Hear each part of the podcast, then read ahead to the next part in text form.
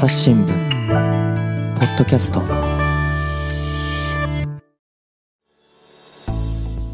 朝日新聞の東江里香です。本日はスペシャルゲストをお迎えしております。NHK の元アナウンサーで、現在はフリーとしてご活動中の三宅民夫さんです。どうぞよろしくお願いしよろます。しくお願いします。三宅民夫です。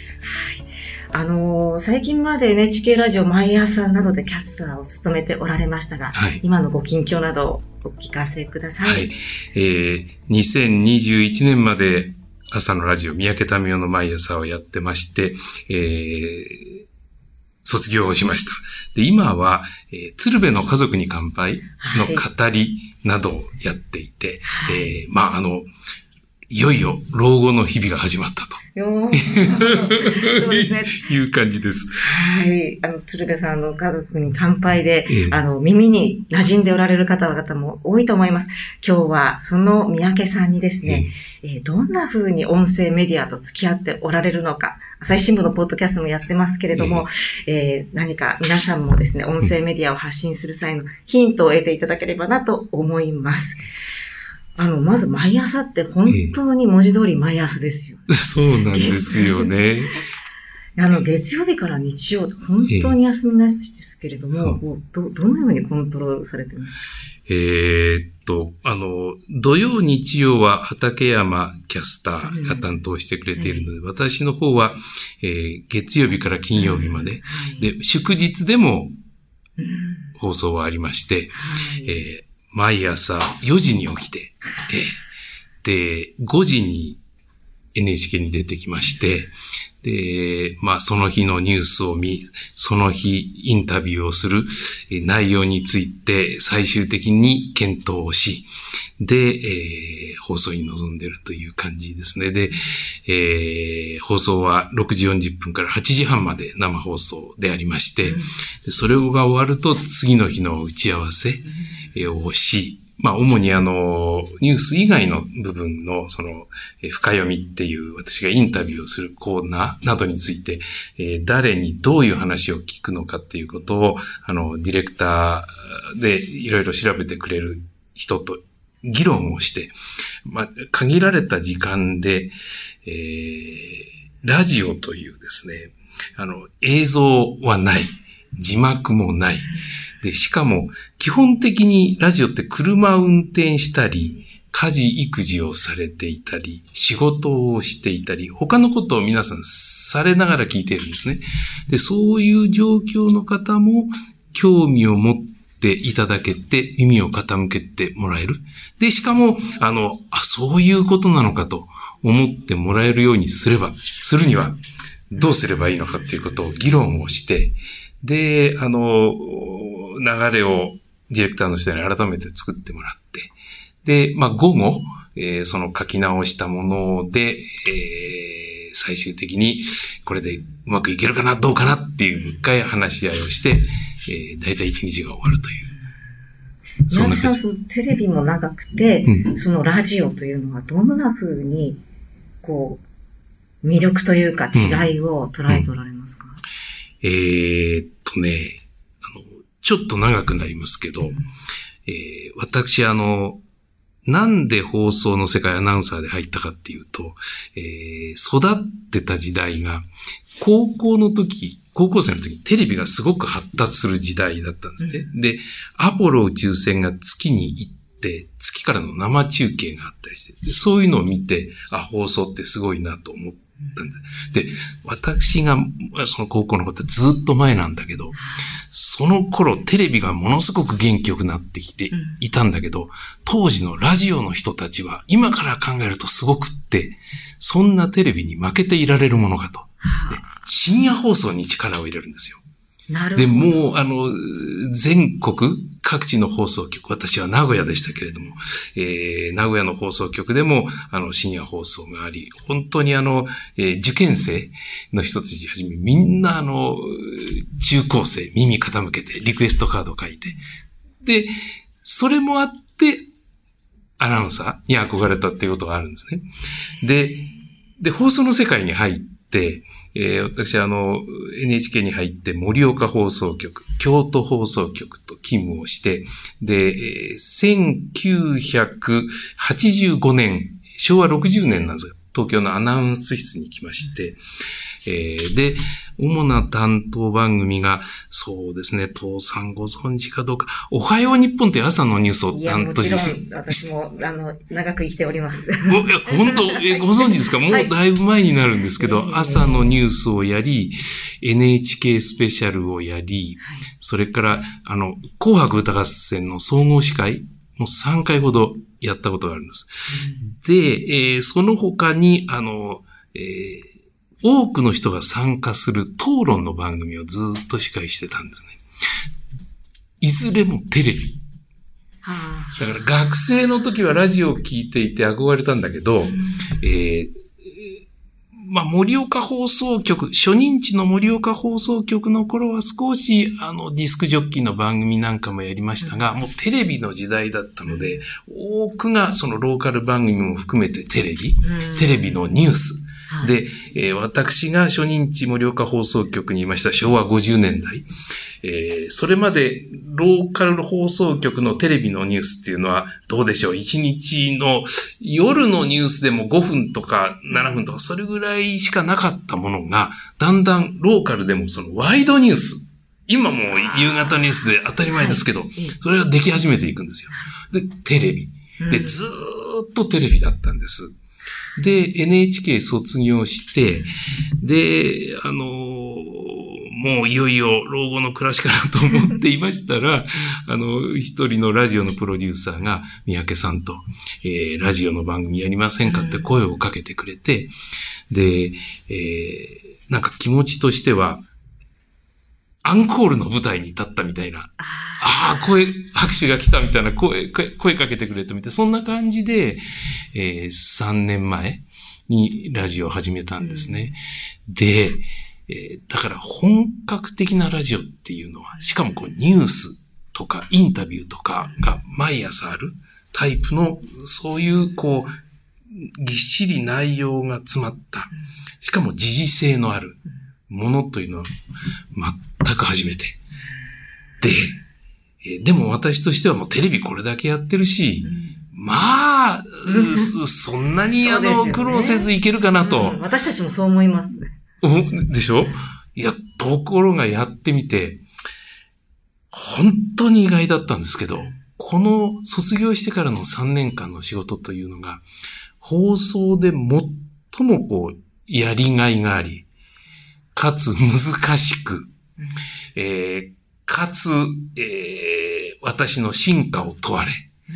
かつ、ラジオを聴いてる人たちとのいろんなやりとりがある。テレビではなかった体験をいろいろさせてもらって、あ、ラジオってこんな世界だったんだと。テレビと一番違うの、一番何が違うんですか？いろいろ違うとこあるんですけど、うーん不思議なのは、こう、ラジオって、ながら視聴ですよね。はい。だけど、よーく聞いてらっしゃるんですよ。うんちょっと三宅さん、あの、うんうんっていううなずきが多いよ、とかね。えー、今日のはなんか気持ちが入ってないんじゃないか、とか、あのそそれから、結局よくわからないよね、とかっていうのが、あの、ツイッターの生の反応で、ラジオは入ってくるんですね感。想を書き込まれるわけですね。そうそうそうドキッとしますね。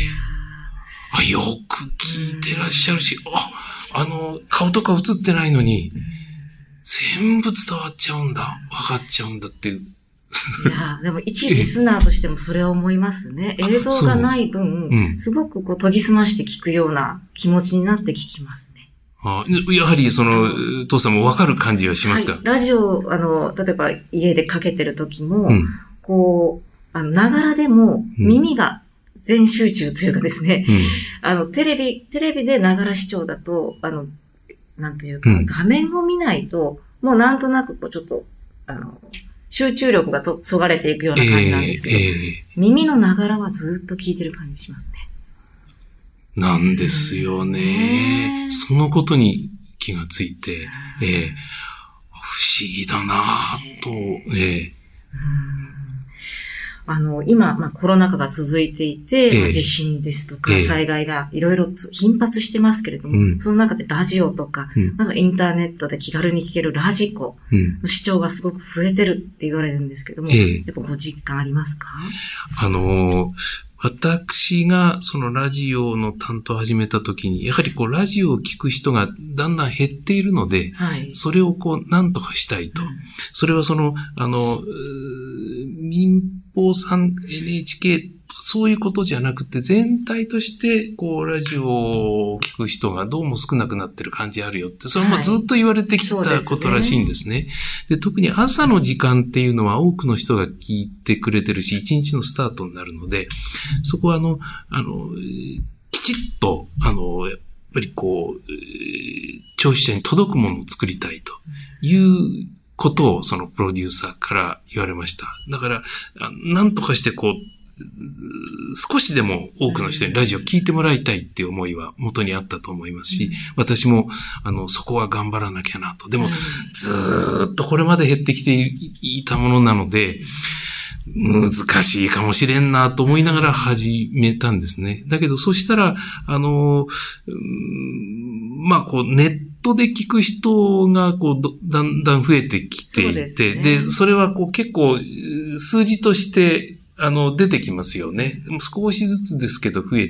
ていき、それは、スマホで聞く方っていうのが結構増えてきていたのかもしれません。私もその詳しいデータは知らないんですが、あの、えースマホで聞くような方が増えてきているっていう手応えは感じ。うんで、またあの、コロナはい。もありましたのででね、すね。あの、ニュースへの関心は高まるでしょうし、コロナで、あの、在宅勤務とかするようになりましたよね。そうすると、やっぱりその時にラジオをかけてくださった。それはひょっとするとネットかもしれませんけれど、はいらっしゃるのかな？ながら視聴しやすくなりましたしね。そして情報が欲しいということで、はい。テレビの、あの、うんしかもリアルタイム視聴じゃなくて、うんラジコの方が聞き逃し視聴がしやすいですよね。そうなんですね。う。ん。あの、出しはどっちかというとはい。出してる方なので、あの、父さんでそういうふうにおっしゃっていただいて、あそうなんだと思いながら。その通りなんです。ええ。あの、やはり、まあ今、ポッドキャストを今収録してますけれども、ええ。ポッドキャストがコロナ禍で増えてるのもそういうことかなというふうに思えるんですが、まあやっぱり、あの、自分の聞きたい時にうん。聞ける、うん。後から聞けるっていうのが、まあ大きいと思うんですけども、ええラジオのラジコというのもそう、そういう存在なのかなと思います、多分そうですね。あのうん、放送って、まあ一回聞くと再放送でもない限り、はい。その後なかなか聞けないものだったのが、なかなか録画っていうのも、こう、わざわざっていうのが難しいですよね。ええ。まあ今、あの、見逃し視聴できるようなええ。ものもありますけれども。ええ。うんそれは大きいですね。私自身も、その自分の放送を、あの、聞くことができるようになりましたし、うん。前はわざわざあの、自宅にその、録音できるような、あの、レコーダー、カセットレコーダーを置いて、予約して、それで来ないと自分の放送も聞けないし、あるいはその自分が聞きたいと思ってる放送も聞けなかったのが、今はね、あの、自由にこう、聞きたいものを選び出して、後でも聞けます。もうそれは本当に大きく変わりましたね。ですね。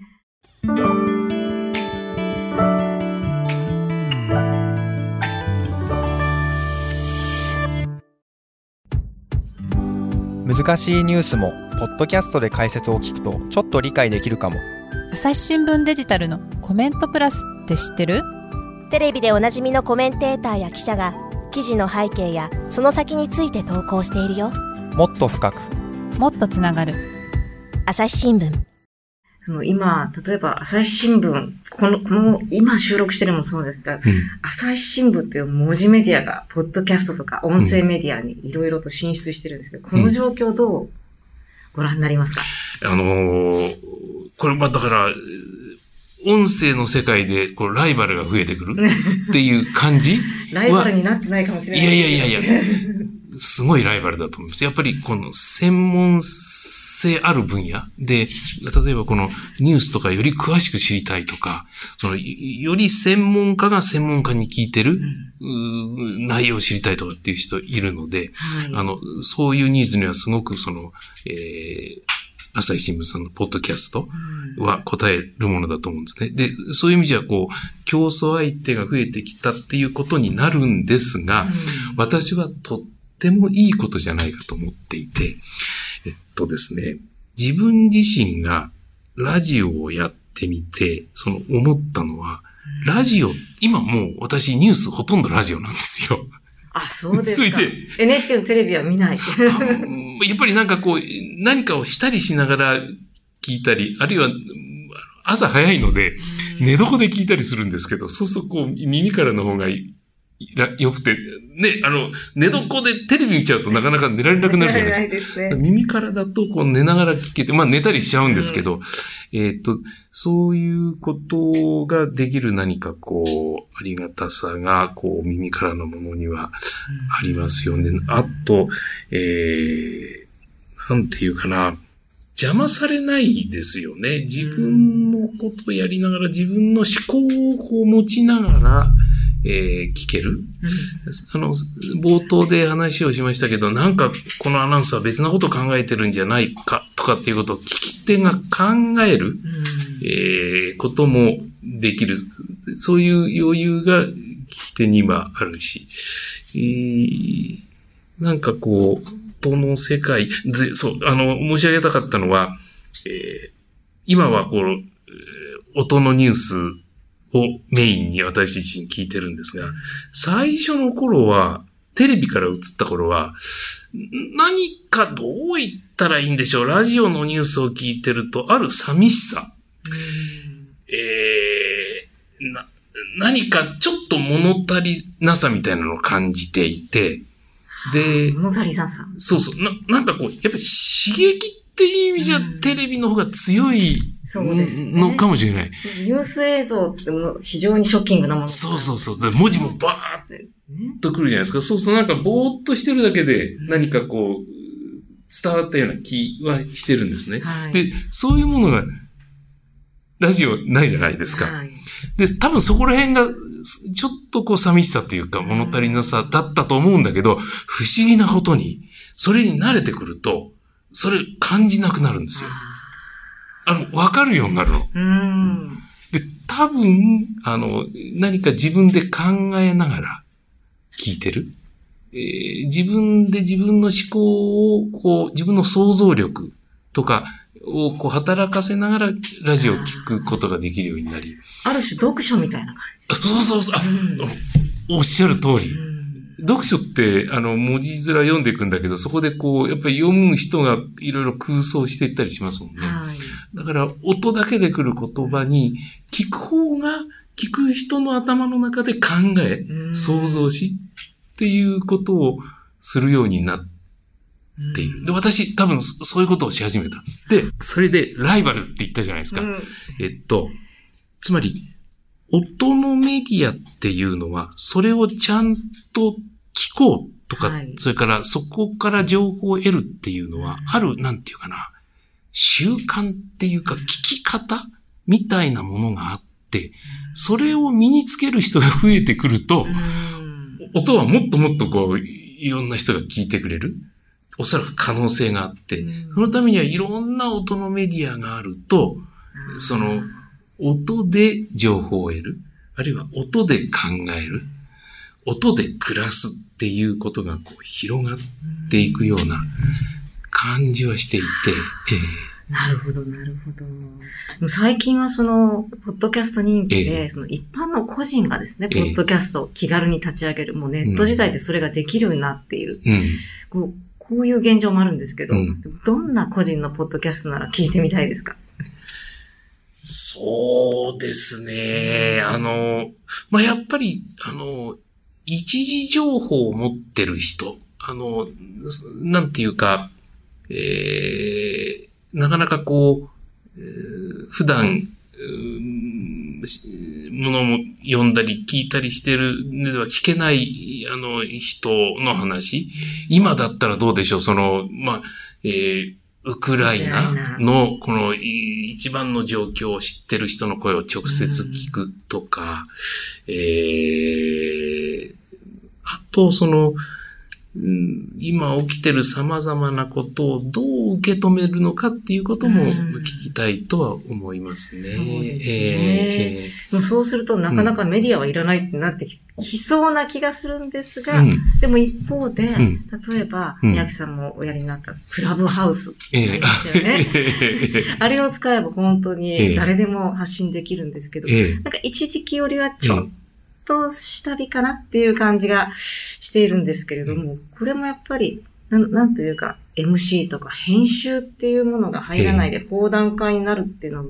難しいところなのかなと思うんですが、そのあたりどうですか？クラブハウス一度ラジオで取り上げるので、はい僕試験的にやらせてもらって、うんで、私実はその携帯がアンドロイドなんですよ。な。なので、クラブハウスできないのね。で、その時だけ、あの、ちょっと古い iPhone 貸してもらっはいてやったら、すごく面白いと思った。今、今、あれですか、す当時ほどではなくなってるんですか？そうですね。ちょっともう、あの、あんまりもうパアプリを立ち上げない人が増えてるかなとは思いますが、やはり、こう、三宅さんのようなプロがお話になる、あの、ものは別として、うん。やっぱりこう、素人の方々がこう、放談会みたいになると、ん。なかなか聞きづらいっていう意見もあるんですよね。うん。そこをもうちょっと多分、あの、ええ。ポッドキャスト、一般のポッドキャストでも、ええ。えー整えていけば、うん。あの、また違う、えーブームになるかもしれないですけど、そのあたりどう思いますか？あの、当時、私が試験的に聞いた時は、割合あの、えー著名な人たちが参加していあそうでね。で、そういう人たちが何言うのかっていうこととか、それからなんか、あの、そういう著名な人たちって割合こう、人に話を聞いていったり、それから場をファシリテートする能力もあってねあの、まあ、例えばその、えーいろいろ議論になっている学校のこととか、うんその、虐待のこととか、議論をしているんですが、そこがうまくこう、えー話が噛み合って深まっていく感じはあって、すごく面白いな。これは、そういう場合は本当に面白いです、面白いですよね。やっぱファシリテートって大事ですね。うんなんか強敵現れると思ってたんですけど、いや。なかなか、ええ。あの、必ずしもそうなっていないという状況なんじゃないかなと思うんですけれども、ただいずれにしても、ええ。ラジオにしても、ポえ。えッドキャストにしても、ええ。例えば車社会のアメリカは車でラジオを聞きながら移動するっていうことが一般的なアメリカに比べて日本はさほど広がらないんじゃないかって言われていたのが、うん。全然そんなことなくなってきたっていう感じがありますうね。ーん、そうなんですね。うん。本当にこう、あの、改めてその、個人とか未経験者がポッドキャストを立ち上げる際のコツっていうのを、あの、もしあえて言うなら、いかがでしょうか？ポッドキャストを立ち上げるコツ。はい。要はその、うん。個人がラジオ、まあ、コミュニティラジオを始めるっていうことも一つだと思うんですけどうも、ん。例えば、どんなアドバイスをされますか？これはうね、ん。なかなか難しい。ってさ問いかけですね。うんアナウンサーの真似とかしない方がいいかもしれないなとは。なるほど。えあの、なんていうか、結構、あの世の中の人たちって、あの、それぞれ自分でやってらっしゃることは当たり前と思ってるかもしれないけれど、やってる世界って、まあ、独特で面白い話がいっぱいあるんですよね。で、居酒屋さんとか行くとですね、はい。こういろんな人の話に耳かけてるとす、耳傾けてるともうとっても面白く話してる人とかいるじゃないですか。それすごいことで、うんなんか、あそういうものがそのまま出てくると、あそう悪口はないとダメだろうけどね。すけれどもね。でも、なんかこう、自分がやってることを、こう、興味深く、面白く語ったりしてくれたり、あるいはその、自分の世界で世の中のことはどういうふうに受け止められるかっていう話をしたりする。るなんか結構、あの、誰にもひょっとするとできるかもしれないし、で、そういう面白い話をしてる人は世の中に実はいっぱいいるので、うん、一億総ポッドキャスター。だと思います。ええで逆に、だから私なんかの方が、そういうあんまり能力がないのかもし本当に。あの、必死になってここまでやってきたっていう方なんで、もっと、もともと面白い人、もともと話が上手な人とかってたくさんいる。なかなか話をす、うん話をしてくださいって言うと、いやいや、私なんてっていう人が、まあ、大抵ですようん、ね。うん、うん。これをこう、いや、そんなことないよって思ってもらうにはどうしたらいいんでしょうね。あの、でも、ポッドキャスト自身が、だんだんそういうふうに、あの、私たちの考え方を変えていく可能性はあるんじゃないかと。うんというのは、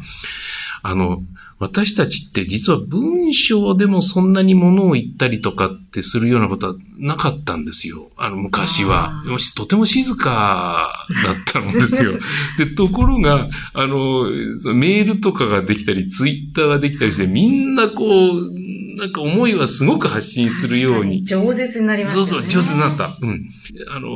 それで、授業なんかでも、あの、例えばそそういうものを取り入れるとみんなこう、すごく積極的に学生生徒参加してくるっていうようなことあるようだし、そうすると、道具としてあると、それによってみんなこう、どんどん話すようになり、自分のその面白さ、あるいは自分の意見えーを語るようになっていくっていうことは、あの確実にあるよううんになるほど。つまりすでにソーシャルメディアなども含めて、うんもう個人が発信力を持っていると。うん。あとはそれを実際にえー行動に移すかだけだっていうところなんですかね。そうですね。ええうんじゃあ、あの、明日からこれを聞いた皆さんも、ええポッドキャスターになれるっていう。そうね。ね多分何か物を言おうと思ったら、あの、言うことはちょっと考えなきゃいけないと思うし、はい何言おうかなって考えますよね、そ。そのことが貴重かもしれないですよね。うんまあ頭の中で整理しえて、え文章でもそうですけれども、それがまた一つの、あの、作業になっていくという。そうそうそうそう。あの、アウトプットの場があるとインプットしようあってするし、インプットだけだとね、なんかこう、それはそれで意味があることだと思うんですけれど、えーアウトプットがあるインプットと、それがないインプットってなんかち違うような感じしません、ね。あの、取材して記事を書くと、うんあの、いかに取材が足りなかったのかに気づいてまた取材するとか、実際に書いてみてやっとわかるってありますね。そう、そう、そうですよ、そこそこ。うんあの、自己満足だったらね、はいこれでいいかって思うかもしれないけど、そ出すことによって、それを意識することによって、もっと知らなきゃなんないとか、うんこれ本当にそうだろうかとか。うん。うん、だから、アウトプットの意味ってすごく大きいと思いますけどね。うんそんな三宅さんはその、これからもええやはり、フリーとしてええ音声メディアを中心にされていくんですか？あのーどうしようかと思っていてですね、70歳。それで、あのーまあ、毎日やっていた仕事がなくなっちゃって、えーまあ、年を取るっていうのはそういうこと。あの、65になった時、ちょっと感じたんですけど、まあ、こう、物がなくなっていくっていうことが一つ、年を取るっていうことだし、そこでどういう気持ちになるのか、えーそこでどう考えるのかっていうことは、まあ、あの、年を取るっていうことが、なんでしょう、その、誰も経験したことがないアドベンチャーをするとすると、そこにどう耐えるかっていうことが一つあるのかと思ったんですね。だから、まあ、これから70、あの、そこのところを本当にどうしていくかを考えることになると思うんですけど、だけど、あの、筋肉が年取ると何もしないとどんどん減っていくんですよ。はい。えーと同じことで話す能力も、頭の回転する能力も、やっぱり、あの、使わないと、これは確実に減っていくなっていう感じはあって、まあ、なんかしたい。それから、せっかくずっとこう、あの、NHK という場で働かしてもらって、そのアナウンスさせてもらって、ものを伝えるとか、ものを読むっていうことは、あの、ちゃん、ちゃんとって言ったらちょっとあるかな、そこまで言ってないけど、ある程度はできるようになったので、それを活かして、いいものを伝えたり、読んだりして残していくっていうことができないかなと。で、あの、もうこの NHK の周辺にいる仲間たちも何か音でできないかなって、こう、言ってくれてる人たちはいて、まあ、うまくいくかどうかはわかりませんが、夏頃に何かこう、私が読んだり話したりするもので、この音の世界で、あの、地味かもしれないけど、いいものが残せるようなことができないかなって、今動き始めたとこなんです。で、まだ、その、どういうふうになるかも全然わからないし、何ができるかもわからないので、それ以上何ともこう言えないんですけど、あの、えーもし、う動き出しそうになったら、あの、夏頃になんか、出てくるかもしれないので、そしたらまたちょっと、ぜひお話をする機会をいただければと。それは楽しみです。大変楽しみです。これを機に、ポッドキャスト会にももしご参入いただければ、この世界もまた活性化するかもしれませんね。よろしくお願いします。ありがとうございました。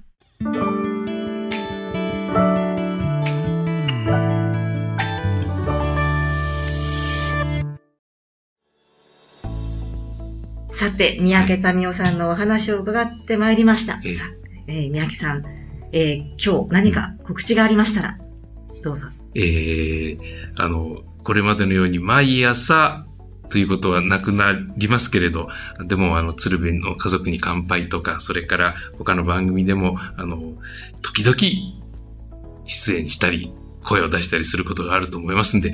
応援をしていただければと思います。もうちょっと頑張ってみたいなと思ってます。まだまだよろしくお願いしますあり。がとうございます。皆さんもぜひご覧、ご視聴いただければと思います。三宅さんどうもありがとうございましたありがとうござ。いました。まだまだといってももう70になるんですよ。いやいや、人生100年以上時代ですから。わかりました。ありがとう。追いかけます。ありがとうございました。朝日新聞、ポッドキャスト、朝日新聞の東江理香がお伺いしました。この番組ではリスナーの皆様からのご意見ご感想を募集しています。概要欄の投稿フォームからぜひお寄せください。ツイッターやメールでも受け付けています。ツイッターでは番組情報を随時紹介しています。アットマーク朝日ポッドキャスト。朝日新聞ポッドキャストで検索してみてください。